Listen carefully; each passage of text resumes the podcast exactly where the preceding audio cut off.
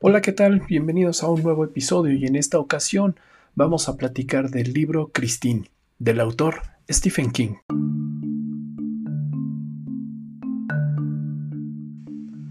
Esta novela es de mis favoritas dentro del repertorio de Stephen King. Quizás no soy tan fan de su producción en película, pero sin embargo, la última versión, o bueno, al menos que yo conozco de la película Christine, sí está muy apegado a lo que viene dentro del libro. Quizás la peculiaridad de dar vida a este propio auto fue lo que llevó a dar el principio de los famosos Transformers. Vehículos también autónomos, aunque venían supuestamente de otro planeta, pero también generaban y daban vida tanto a vehículos como aviones, como helicópteros y cualquier eh, vehículo automotor que pudiera tener fortaleza y que pudiera tener agilidad.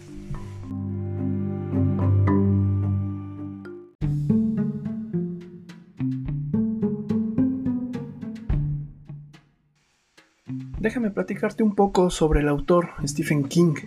Él es norteamericano y tiene una vida, aunque no lo creas, muy sencilla en un pueblo que bueno, hasta incluso no recuerdo el nombre, pero vive como cualquier persona en algún condado aislado de las grandes ciudades en Estados Unidos. Stephen King ha creado y ha escrito muchas novelas que en su gran mayoría han sido adaptadas eh, a las películas, a los films. En algunos casos no son tan apegados, pero siempre han tratado de mantener esa gran peculiaridad de los escritos de Stephen King. Además de ser escritos eh, en el ámbito de terror, también llegan a, tener una temática sobrenatural. Este es también el caso en Christine, donde se, les da, se le da vida a un vehículo y es el factor sobrenatural que se interpreta dentro de esta eh, novela. Eh, Stephen King también tiene una lamentable característica personal. Él con el paso del tiempo ha ido perdiendo su visibilidad, lo que le teme mucho a llegar a poder perder esa gran capacidad de escribir, aunque mantiene sus grandes ideas en la mente y quizás en algún momento va a llegar a necesitar la ayuda de alguien que le pueda traducir los escritos que tiene en su mente a una nueva novela.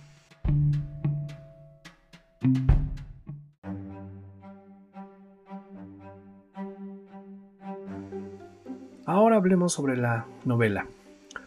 Un estudiante de preparatoria, o que en Estados Unidos le llaman el high school, él era una persona muy ordinaria, alrededor de sus 20 y el término ordinario para mí, pues le pudiéramos dar la interpretación de un joven aburrido, nerd o ñoño, no capaz de poder entablar una relación interpersonal con cualquier persona tan fácilmente. Sin embargo, a su lado, pues tenía también a su, a su novia. Y él andaba en la búsqueda y con un hambre de libertad y de admiración por toda la gente. En el ir y venir de su vida cotidiana y aburrida, terminó en un deshuesadero de autos, donde encontró un flamante Plymouth Fury, muy maltratado, pero que en este sentido Arnie, el estudiante, pues tenía una gran habilidad y capacidad en el taller mecánico de la escuela. Y él se, se, sentía en plena confianza de poder arreglar con sus propios conocimientos y sus propias manos este gran vehículo que en algún momento debió haber sido un flamante auto recorriendo las calles de la ciudad. Arnie logra darle vida al vehículo una vez más, lo repara, coloca las piezas nuevas y le da el carismático color rojo sangre. Bueno, este color rojo sangre en realidad es un término mío porque se asemeja mucho a nuestro color de sangre y también da un reflejo de terror. El trabajar con el vehículo bajo sus propias manos y el cuidado que le dio en los detalles formaron realmente un cariño entre el constructor o entre el mecánico en este caso y el auto, que después evolucionó en amor.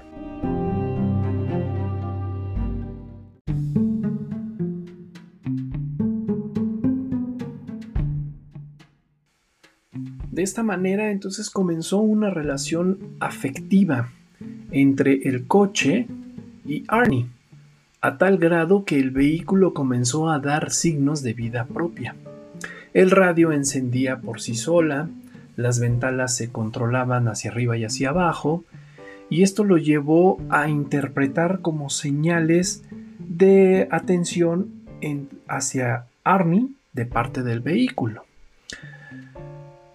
Llegó entonces a Arnie a encariñarse más con el carro porque empezó a representar la atención que no tiene con las personas a su alrededor y el carro comenzó también a dar signos de una lealtad y de una atención total hacia Arnie, lo que propició que incluso Arnie lo bautizara con el nombre de Christine. Christine como nombre femenino, ya que empezó a sentir como el cariño de una mujer se daba dentro de una relación afectiva que él no lograba concluir con su pareja actual. La relación de amor fue cada vez más grande y llegó incluso a generar celos en los sentimientos del vehículo hacia la actual pareja de Arnie, a tal grado que el propio vehículo intentó matarla. Christine por sí sola comenzó también a tomar venganza de todos aquellos que se burlaron de Arnie. Llegó a acorralar a un grupo de vándalos que en algún momento también intentaron cobrar venganza o generar dolor a Arnie al tratar de destruir el vehículo. Llegaron a romper cristales, lámparas, el motor y el chasis del propio auto. Esto generó odio y dolor a Arnie. Sin embargo, Arnie prometió volver a reconstruir al vehículo.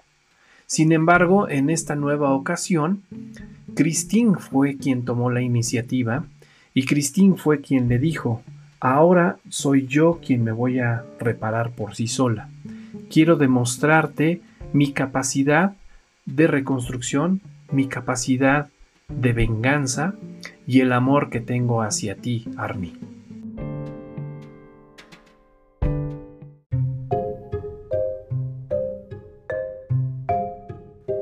La novia de Arnie y su mejor amigo, con algunos engaños, logran acorralar a Christine y la llevan de nueva cuenta al deshuesadero de autos, buscando destruirla y que de esta manera se detuviera la ola de terror que Christine generó dentro del condado.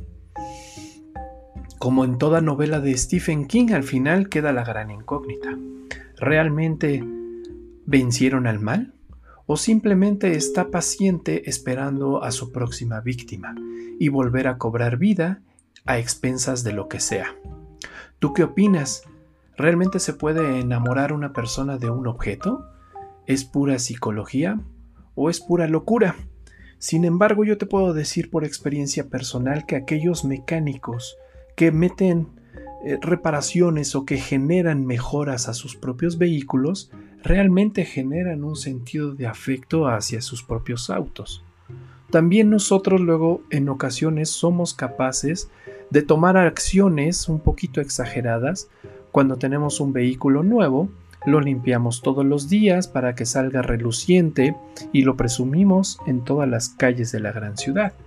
También hay quienes toman acciones más exageradas en el que incluso nadie puede manejar el vehículo si no es el dueño, o límpiate los pies antes de subirte al carro. Yo soy Beto García y te espero en mi próximo episodio de podcast.